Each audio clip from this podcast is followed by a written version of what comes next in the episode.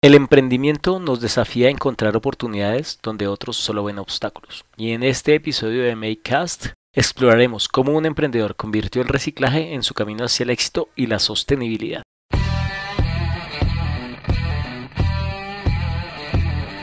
Hola Makers, este es un espacio donde hablaremos de emprendimiento e innovación desde el cero. En este podcast queremos compartir con ustedes información relevante para las pymes, entrevistas con emprendedores e invitados especiales, datos interesantes, coaching empresarial y relatos de vida. Bienvenidos.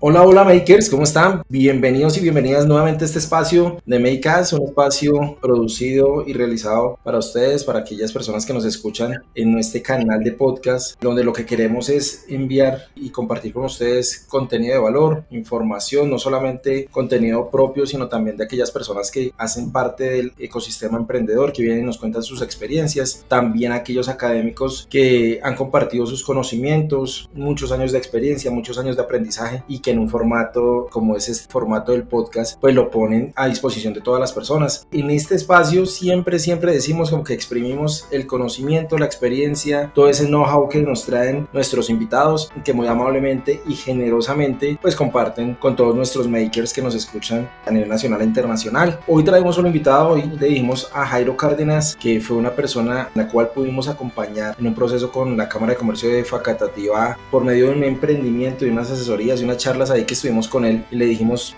¿por qué no ayuda a todos estos makers que quieren emprender para que desde su experiencia pues empecemos a hablar un poquitico de emprendimiento, para que empecemos a hablar un poquitico también del modelo de negocio, es bastante interesante lo que viene realizando Jairo. Así que él generosamente también dijo, sí, claro, de una, acepto la invitación. Jairo Cárdenas, técnico en logística por más de 25 años, ha trabajado en varias empresas, pero hoy está en el camino del emprendimiento. Jairo, ¿cómo está? Buenas noches, bienvenido. Hola, buenas noches ingeniero, ¿cómo está Makers? Pues muy contento de recibir esta invitación y de estar acá pendiente, presente y con mucho ánimo pues para comentarle algunas cosas de las ocurrencias y de las vivencias que hemos tenido a lo largo de estos años, tanto experiencia laboral en el sector privado como desde el 2018 en el campo del emprendimiento, de la independencia y de tratar de buscar unos procesos acordes a las tendencias reales que tiene el mundo hoy en día. Muchas gracias por la invitación. Perfecto, Jairo. No, pues a usted por aceptarla y acabamos de hacerle varias preguntitas para poder aprovechar toda esa experiencia que nos cuenta. Y la primera pregunta que se me viene a la cabeza, Jairo, y es que a nosotros, a los makers y a las personas que hemos asesorado, nos gusta ser francos y decirles las cosas como son. Mucha gente habla de que emprender es un camino donde yo manejo mi tiempo, donde tengo una libertad financiera, donde tengo unos beneficios, pero hay veces como que las personas que se ponen a emprender no encuentran eso tan fácil y desisten. Usted, Jairo, como si estaba trabajando allá muy tranquilito, cumpliendo un horario, ganando un salario ahí cada quincena, como en qué momento tomó la decisión y, cuál ha sido como ese reto grandote que se enfrentó en ese momento? Digamos que, bueno, han sido de esas cosas y de esos eventos que se van sucediendo a lo largo de los procesos. Y pues proceso que no falle o proceso que no se tenga que cambiar o activar o reactivar, pues va a seguir es en descenso. Veníamos con la empresa muy bien. En este momento pues la empresa se llama DHL, duré 27 años ahí exactamente. En todo el tema logístico, acompañamiento, cadena de abastecimiento, manejo de inventarios, todo el tema de gestión de servicio al cliente, todo el tema de comercio exterior, todo, todo lo que tenía que ver con el tema logístico y la cadena de abastecimiento. Pero pues van pasando los años y las tendencias, las compras de las compañías de unas a otras y todo, hace que los panoramas empiecen a ver un poco más difíciles. En el 2018 pues empezamos a buscar una alternativa que nos permitiera un retiro favorable, empezar a ver esa otra parte de los profesionales que estamos adscritos como empleados a las empresas, de poder terminar una vida un poco más suave, de poder eh, cambiar los aspectos y aprovechar mucho de ese aprendizaje que se ha obtenido a lo largo de la carrera. Entonces, pues casualmente, el tema del reciclaje era un tema que la compañía estaba abordando fuertemente, pero también al interior de los colegios, al interior de las aulas de clase en la, academia, pues también se volvió un tema de uso diario y en alguna tarea que en algún momento le colocaron a mi hija menor, pues me pidió hacer una canasta en material reciclado reciclado. Para serles franco, hicimos cualquier cosa. Algo pasó. Y pues la grata sorpresa fue que a los tres días más o menos estaba la chica en la puerta esperándome y me dice, papi, ¿sabes cuánto me saqué con tu canasta? Y no, pero si es que no era mi canasta. La hicimos como cualquier cosa para que dijeran que era tuya. O sea, haciendo una trampa. Que entendí que no era de hacer trampa, sino que era asumir realmente esas condiciones que nos presentan los eventos para poder superar y de pronto proyectar y entender eso a lo que realmente uno se quiere dedicar. Le dije, ¿y qué? ¿Cuánto sacó? Por ahí tres. Me dijo unos cinco, fue la mejor.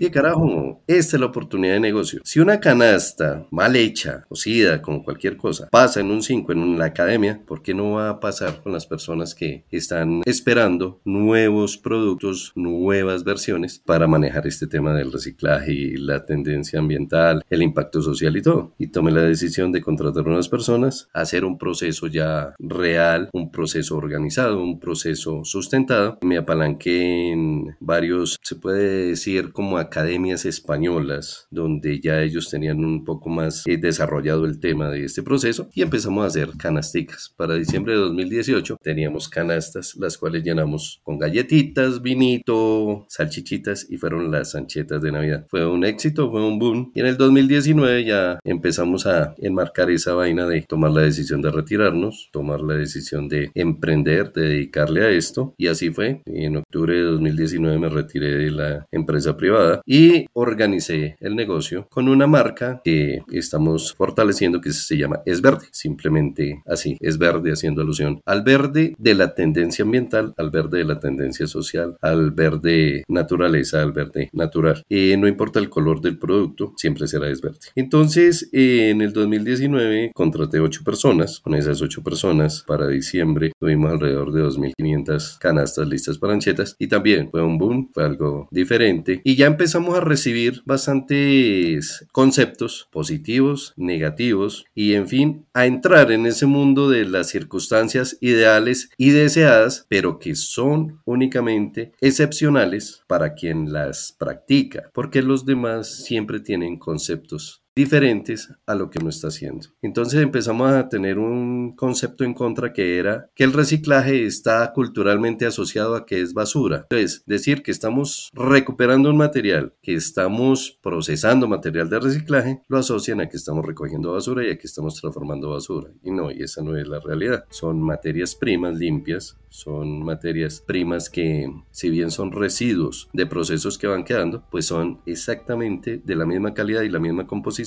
del producto terminado en producción en línea. Entonces, digamos que así es como arranca este proceso. Qué bueno, Luego de este proceso, pues llegó lo famoso como para dar ahí un primer pare, llegó el tema de la pandemia. Y este negocio en pandemia no, pegó. no fue pero, don Jairo, antes de entrar en el tema de pandemia y para los makers que nos están escuchando, pues obviamente estamos por temas de audio, pero en la plataforma que nosotros utilizamos para grabar, nosotros nos podemos ver porque esto lo hacemos de forma virtual y nos podemos ver acá con Jairo y él nos mostró las canastas y son, para que se den una idea, las mismas canastas que se utilizaban con caña, que en el pasado que utilizaban las canastillas como con ese tejido, él nos lo está mostrando acá y son canasticas bien bonitas, bien hechas, bien armaditas, que claro, yo me los imagino con esas anchetas que en parte de años atrás se utilizaba mucho la lancheta donde colocaban todo eso y mire toda esa cantidad de canastas y las estoy viendo y realmente son súper lindas, o sea, no, no, parecen que fueran de material reciclable, qué bonita labor, además el impacto ambiental que están generando, porque el tema de, de, la, de, la, de poder reciclar, de utilizar esos elementos que ya a muchas otras empresas desechan y que ustedes la puedan monetizar, pues es bastante valioso. Y ahí quiero preguntarle eso, dentro de ese modelo de negocio, ¿ustedes tienen que pagar por esa materia prima o es fácil conseguirla o cómo la utilizan, cómo la consiguen.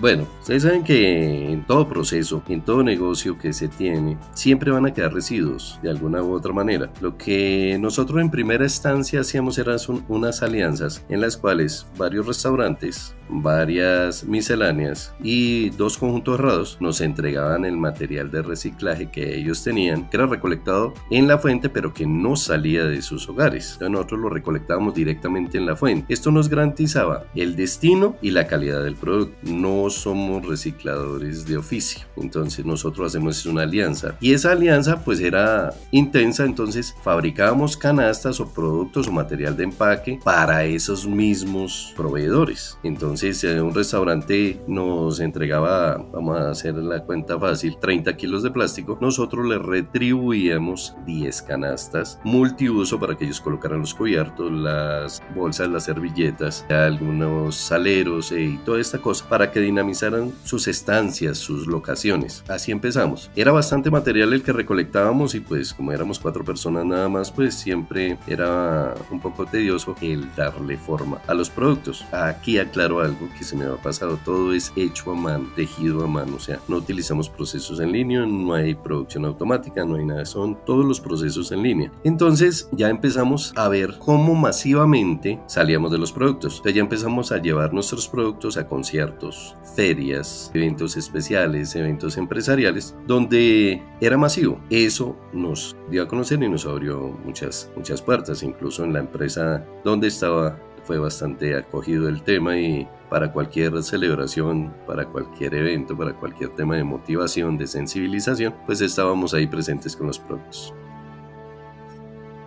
O sea, Jairo, que esto no solamente es un modelo circular, es que lo llaman circular, sino que también es un tema de artesanía. Es un tema donde las personas están haciendo esto con las manos. Y quiero preguntarle ahí cómo usted percibe que la gente, aunque usted nos dijo sí se recibía porque usted ha participado en ferias y eventos y, y nos consta porque por ahí lo hemos visto, pero la gente en Colombia sí valora el tema artesanal, o sea, sí le da el valor que le da a un pues estaba viendo esas canastas tan bonitas y eso se dedica tiempo, me imagino que haciendo una canastica como la que mostró ahí, es como una para que se lo imaginen los makers como donde guardaban el pan.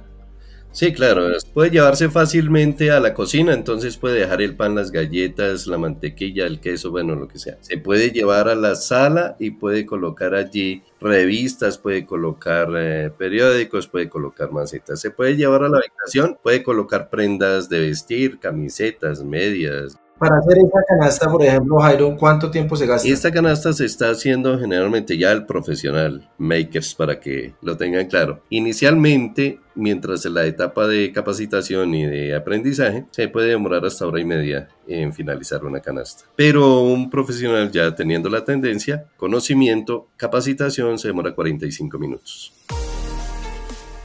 y el mercado sí valora esa parte que aparte de ser artesanía es un tema con material reciclable. Digamos que ahí es donde hemos tenido el conflicto culturalmente aquí en Colombia y lo que es estrato 4 hacia abajo asocia el material de reciclaje a basura. Entonces ha sido un paradigma poderlo romper porque dicen, ah, no, pero es que ustedes recogen papel y hacen esas canastas, quién sabe ese papel de dónde. No, nosotros recogemos el material en la fuente, lo clasificamos en la fuente, lo transportamos y le damos el destino que es, porque no todo el material sirve para lo que hacemos, o también a nosotros nos queda residuo de este material. Ese residuo también lo mandamos a procesamiento industrial. Entonces, lo que es plástico, pues lo entregamos a CREA o a a esos profesionales de la destinación final. Entonces ya va para proceso industrial, para que sea molido nuevamente, para que sea nuevamente reutilizado en los productos originales, empaques o en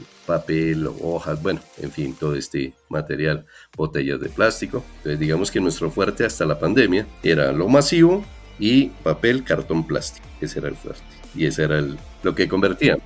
¿Sabe por qué lo cuento y por qué lo pregunto, Jairo?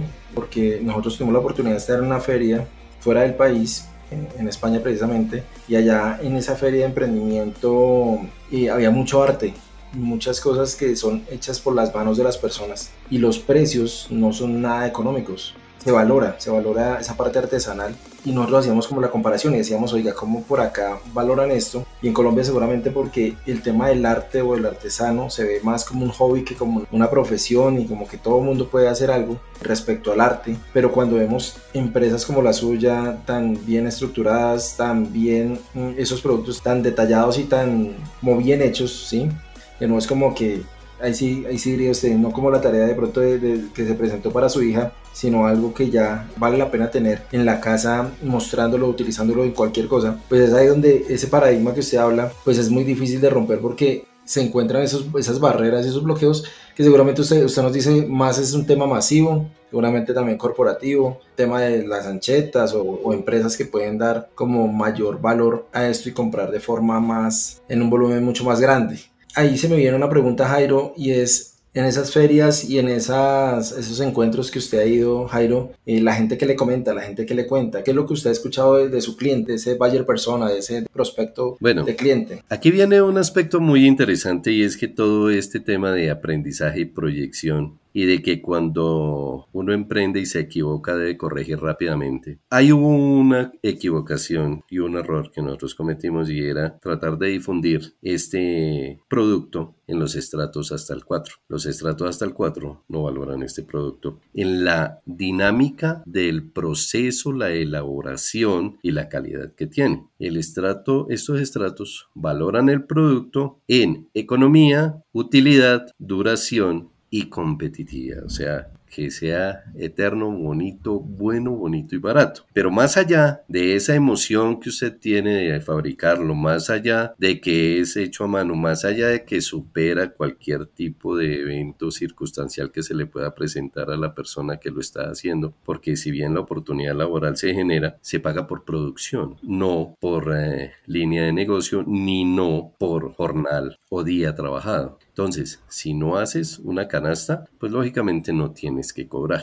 He ahí ese paradigma compuesto desde la base real de donde la elaboración y la producción. Entonces, ahí es donde tuvimos que corregir y para el 2020 teníamos proyectado participar en ferias de otro nivel. Estábamos inscritos en Stereo Picnic 2020, estábamos inscritos en la Feria Naranja de Ricardo Ávila, uno de los diseñadores de interiores más famosos de Latinoamérica. Estábamos inscritos en una feria en el gimnasio moderno y estábamos inscritos en Corferias para la feria del hogar. Pero ahí es donde llegó la pandemia. Ese superar ese paradigma y llevarlo a estratos más altos, que sí son los que van a estas ferias, que son los que la composición básica de estos sitios y de estos stands va dirigida a estratos un poco más altos, pues se nos quedó truncada. No se pudo ninguna de las ferias a las que estábamos adscritos se pudo realizar, todo fue cerrado. Este negocio en pandemia no, no tuvo ningún tipo de privilegio ni nada, fue restringido totalmente, duramos 18 meses restringidos, 18 meses sobreviviendo con lo que habíamos hecho en, las dos diciembre anteriores a Ponte Canasticas. Digamos que quedó una enorme enseñanza, pero también el tema masivo se cambió, entonces ya masivamente mmm, tampoco pudimos salir y hubo que cambiar la estrategia y pasar de lo masivo a lo particular, a lo particular e individual para volver a llegar a lo masivo. Entonces ahí es donde empezamos a contactar así personas que tenían pequeñas empresas, personas que tenían algún tipo de negocio con los cuales pudiéramos hacer algún tipo de alianza y entendieran el producto, pero el tema artesanal no ha sido valorado y no ha sido, digamos que tampoco ha sido tenido en cuenta de nuestra parte como arma de combate para poder romper algún escenario. No, hemos, eh, nos hemos adscrito, si ahorita hay manera de chisme, pues sí, ahorita soy presidente de una de las asociaciones de artesanos de Mosquera. ¿Por qué? Porque pues es que la estancia me exige poder llevar ese tema artesanal a otro nivel y que realmente se entienda que en un proceso circular podemos estar dispuestos a que nos convoquen a ser proveedores en cualquier estancia de cualquier empresa y a ser también productores y facilitadores en el tema de impacto ambiental y en, el tema de impacto social. Entonces, hemos cambiado un poco la estrategia y ya los marcos que estamos teniendo en cuenta ahora son que el estrato 4, 5 y 6 nos reciba. Entonces ya hemos participado en ferias en conjuntos cerrados en Mosquera como Novaterra, que es un estrato interesante. Estamos en Hacienda Alcalá, estamos en los puertos, que bien supera el 2 y el 3, pero también sube un poco. Y así sucesivamente estamos empezando a plantar ese posicionamiento en esos escenarios donde podemos certificar que sí tenemos una acogida mayor y que sí el tema de producir esto manualmente, el tema de tener una proyección ambiental, el tema de acoger una oportunidad laboral para personas en condiciones vulnerables, pues nos abre un poco más el camino y nos hace un poco más ágil el poder retomar la vida que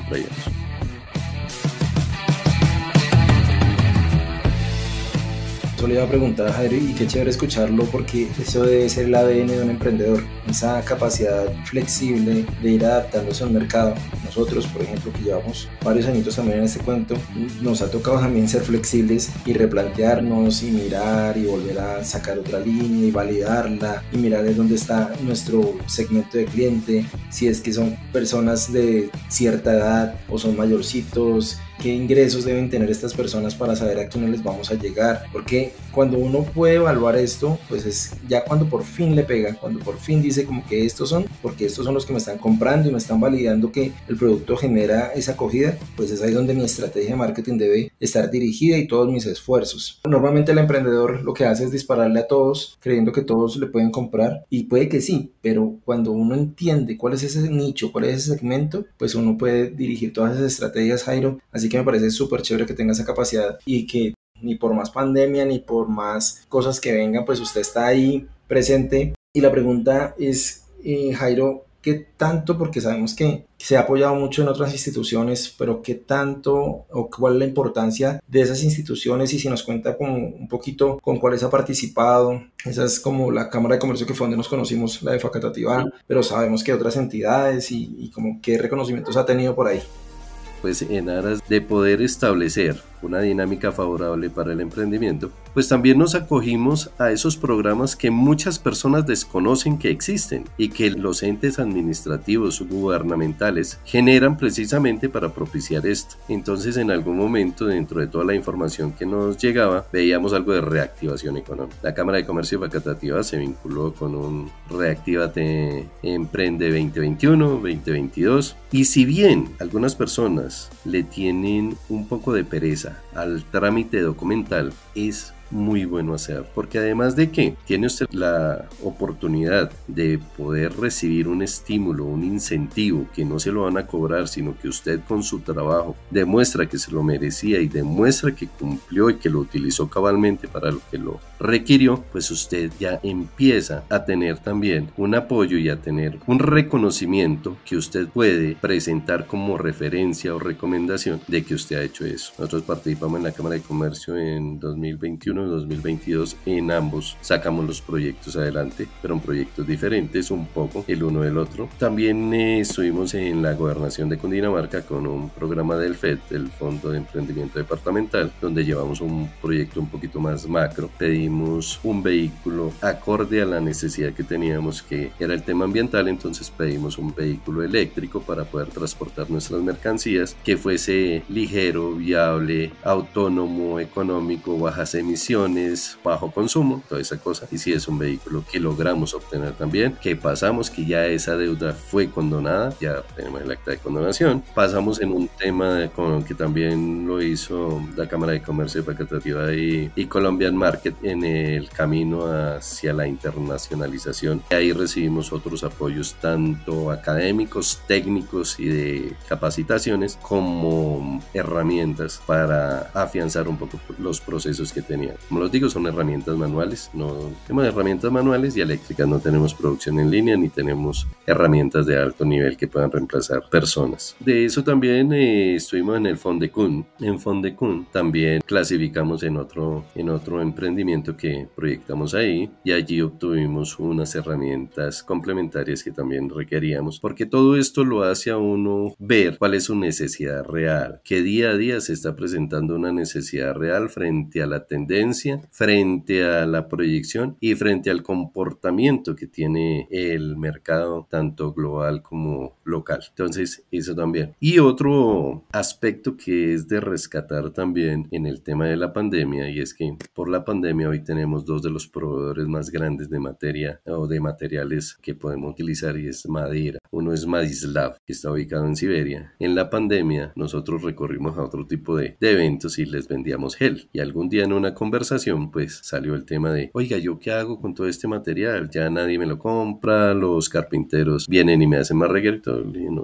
yo me lo llevo, miro qué puedo hacer con eso. Y hoy en día tenemos una gran producción de madera. Estamos procesando tres toneladas de madera mensual, ya sea en recuperación directa o en trámite industrial. E industrialmente los, nos hicimos alianza con Primadera, que es una de las fábricas de aglomerado más grandes del país y allí tenemos una capacidad de entrega hasta 200 toneladas mes. Ojalá algún día lleguemos a esa capacidad. Por ahora estamos entregando entre 4 y 5 toneladas mensuales para que ellos muelan y vuelvan a producir tableros aglomerados. Y los retales que nos quedan a nosotros los convertimos en repisas para que puedan ser llevadas a la decoración, a la exhibición, al almacenamiento y toda esa cosa. Así ampliamos nuestro portafolio. Entonces en esta queda muy bonita la foto. Bueno, está...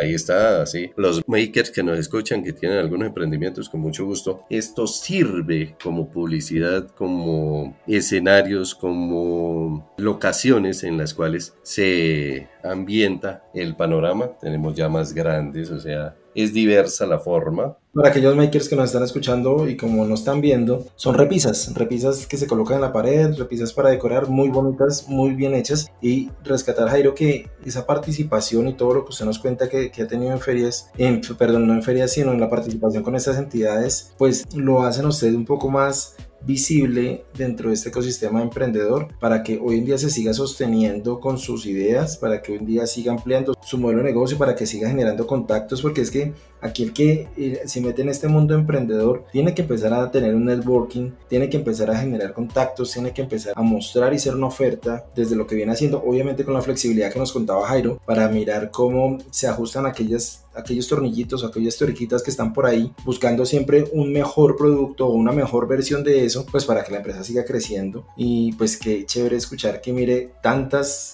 eh, entidades con las cuales ha, podido trabajar y que les ha sacado provecho a todas porque ellos todas estas entidades tienen recursos que tienen que entregar a sus a esas personas emprendedoras pero hay muchos que nos están escuchando, están pensando más en que esto está más terrible y, que no hay nada por hacer y que no hay oportunidades, cuando sí hay un camino, sí hay unas oportunidades, lo que pasa es que hay que buscarlas, hay que estar eh, eh, un poco inquieto, hay que estar un poco eh, como muy vivaz y muy atento a todas estas oportunidades que Jairo nos nombró algunas, pero si uno se pone a buscar más, hay cualquier cantidad de entidades, tanto locales de departamento como nacionales, que apoyan como aceleradoras, que dan capital semilla, que dan un montón de beneficios, pero pues que no, no son bien aprovechados.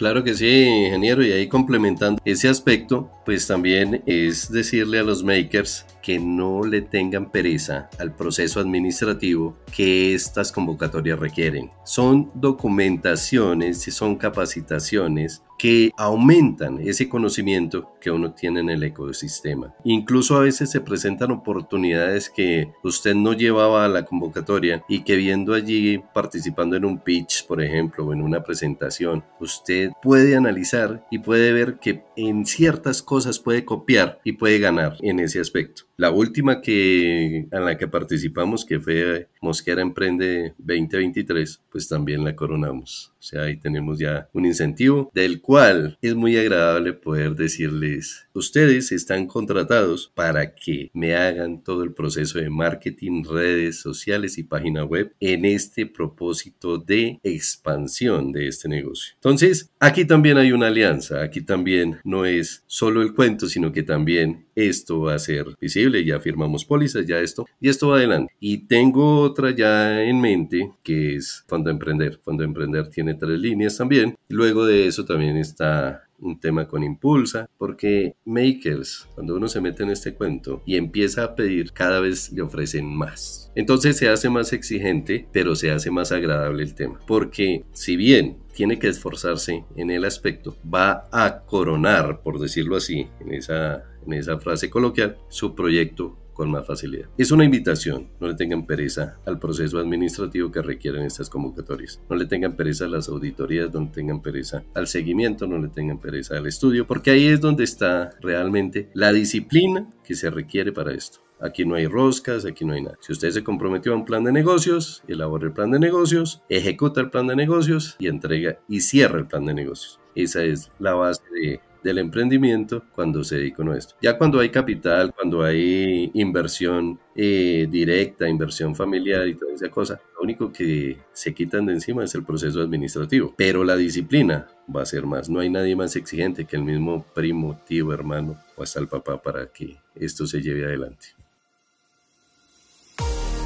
Mire Jairo que usted dice una palabra muy muy bonita que utilizamos nosotros en nuestras charlas y en nuestras capacitaciones y mentorías y es esa palabra de esfuerzo ligada a la pasión. Yo que lo estoy escuchando acá en vivo en directo, pero también los makers que nos escuchan, se siente esa pasión por su proyecto, se siente ese amor que usted tiene durante tantos años para tener un impacto social, un impacto ambiental, pero también hacer visible eso que arrancó como entre comillas, una anécdota con su hija y que hoy en día lo puede llevar a muchos espacios y que pues saca provecho de eso y que corona, como usted dice coloquialmente, con algún beneficio económico, pero también esa recompensa emocional de que la gente diga, wow, qué chévere esto que está haciendo Jairo con su empresa y pues con la gente que trabaja con usted. Y es que cuando hablamos de esfuerzo en Make Más, estamos diciendo que las personas pueden tener dos caminos. El esfuerzo, y lo siempre lo mostramos con un ejemplo, eh, de ir al gimnasio. El esfuerzo se puede ver desde un esfuerzo negativo y desde un esfuerzo chévere o positivo. El negativo es cuando usted le tiene mucha pereza de ir al gimnasio, pero usted va porque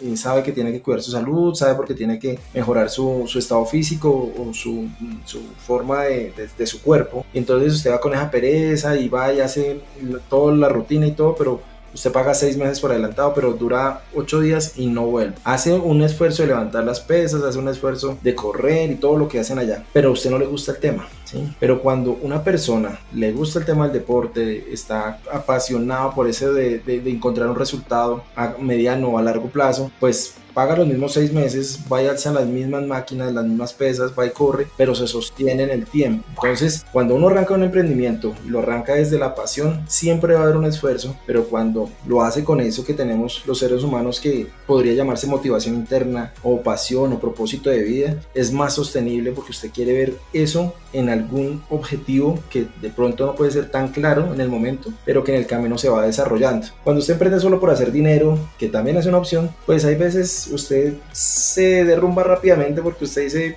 no, es que esto no es lo mío. Y usted deja de hacer las cosas así le meta el esfuerzo que tenga que meter. Jairo, muchísimas gracias por este espacio, la verdad, muy generoso por toda la información que nos ha compartido, toda su experiencia, todo esto de que las personas dejen la pereza, usted utilizó esa palabra, me pareció maravillosa, porque muchas veces vivimos en una cultura de pereza solamente desde la queja, cuando se pueden hacer muchas cosas, viendo oportunidades, viendo que está, en su caso, la materia prima ahí presente, pero pues hay un millón de oportunidades que la gente no lo está viendo y que seguramente se abriera un poco más los ojos, mirara más a su alrededor, rompiera las transparencias como lo llamamos nosotros, seguramente encontraría ahí esas oportunidades para llevar a cabo sus proyectos de vida. Jairo, para finalizar, cuéntenos cómo la gente lo contacta. No sé, ahorita tiene redes sociales, algo.